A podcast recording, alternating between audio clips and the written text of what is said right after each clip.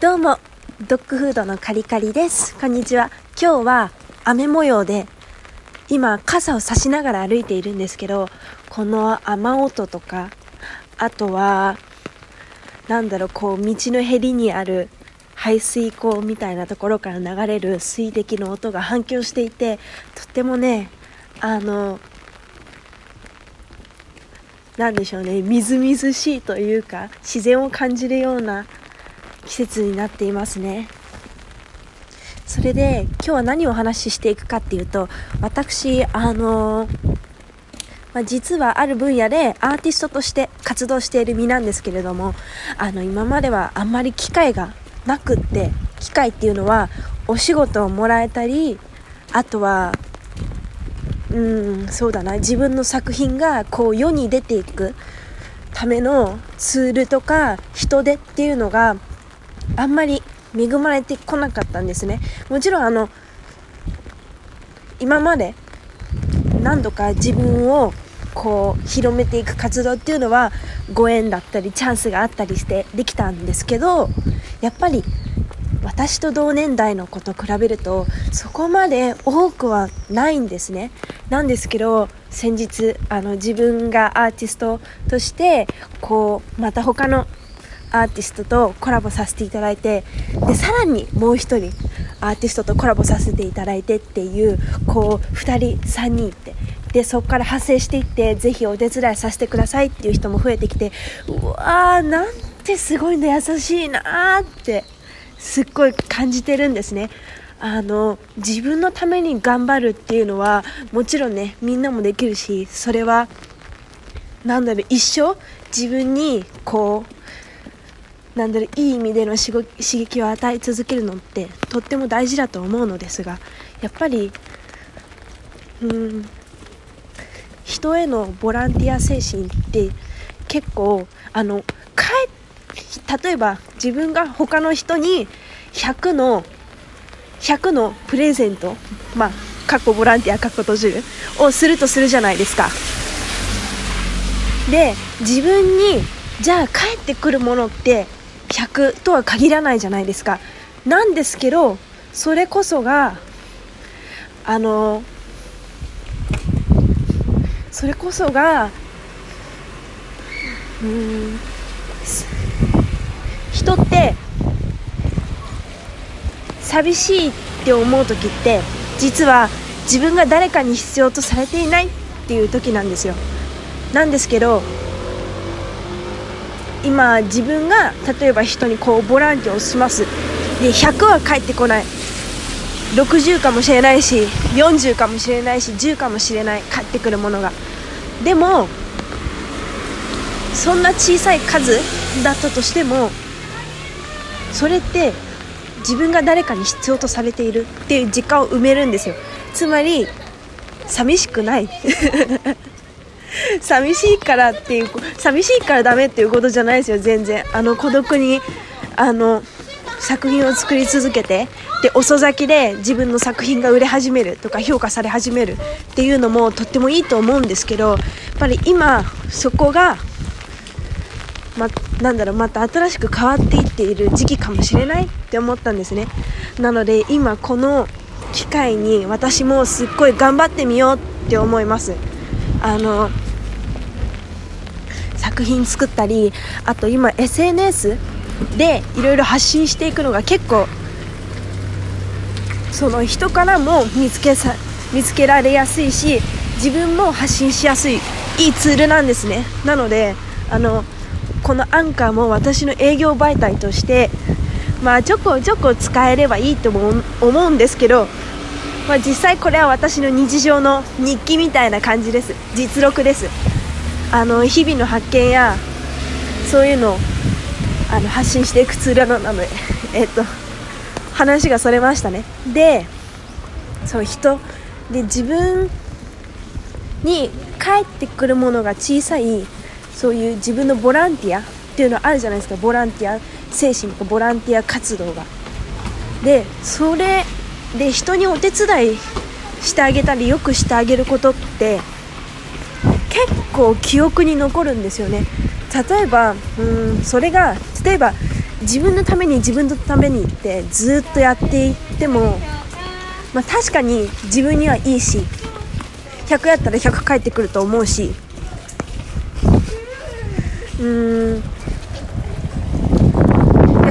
100, やったら100返ってくるしすごい満足感はあるんですよその時は。なんですけど実際5年10年で一生ずっと忘れられない思い出になるのって自分のために何かをやるかそれとも誰かのために何かをやるかどっちかって言われたら私は後者なんですよ。でそれぐらい人に何かをしてあげるとかでされ人から何かをもらうっていうのはすっごくなんか何でもないことのように思えてすっごく自分の中で大きいことなんですよ。なのでこのなんだろう。あの体験をシェアハピしたいなってね今思ってます。でちょっと派生させたいです。他の人にも。これはね結構ね私の中でビッグですよ。だってうーんそうだな。私はまだ子供は産んだことないのですが母親にもなったことないしただ母親が子供に与える無償の愛情ってどうです？あれって一種の大きな大きなボランティアですよね。母親はうん自分の体調自分の健康を削るくらいまで痛い思いをして子供を産むわけですよ。で子供で生まれてきた子供は母親から100以上のもう200300500くらいのあのパワーと熱をもらっているわけですよ。でも子供が母親たちに実際返せているのって一体どれくらいなんだろうって。実際何か行動で行動であの100とか500返すのってすっごい難しいと思うんですね。例えばですよあの今まで自分がかかった養育費をあの現金にしてそのままそっくり返すとか。それはまあ100、100になりますよね。じゃあそれ以上とかもうそんなの現実的な話じゃないですよね。なんですけどその子その子供がこのように存在しているだけで母親はもうあの自分500を与えて子供から1000のものを返してもらっているようなものなんですよ。だんだん数字が大きくなりましたね。であのですねうーん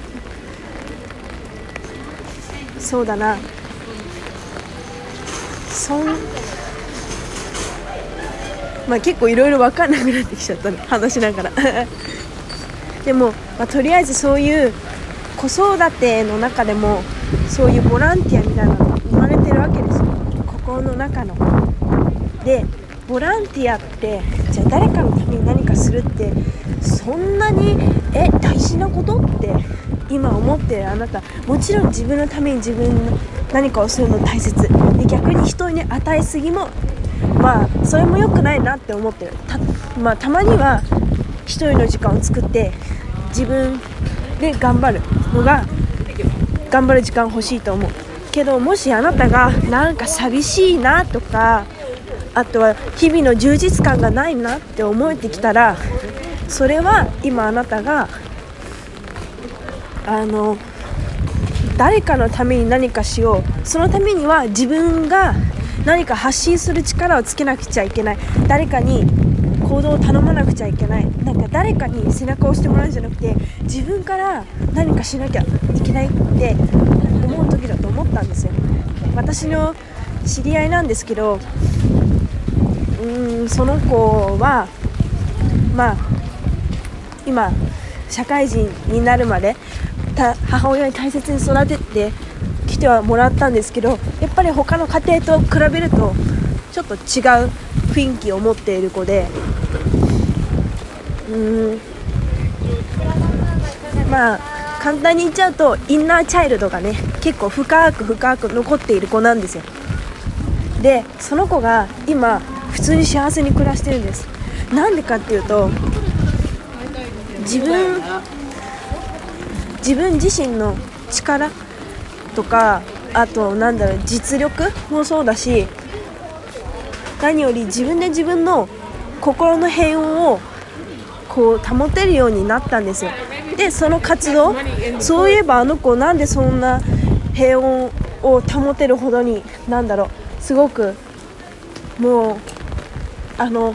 過去のことを思うと今は考えられないくらいに幸せになってんだろうって思ったらやっぱりその子も誰かに与えてで誰かから与えられてそういうウィンウィンな活動をしていって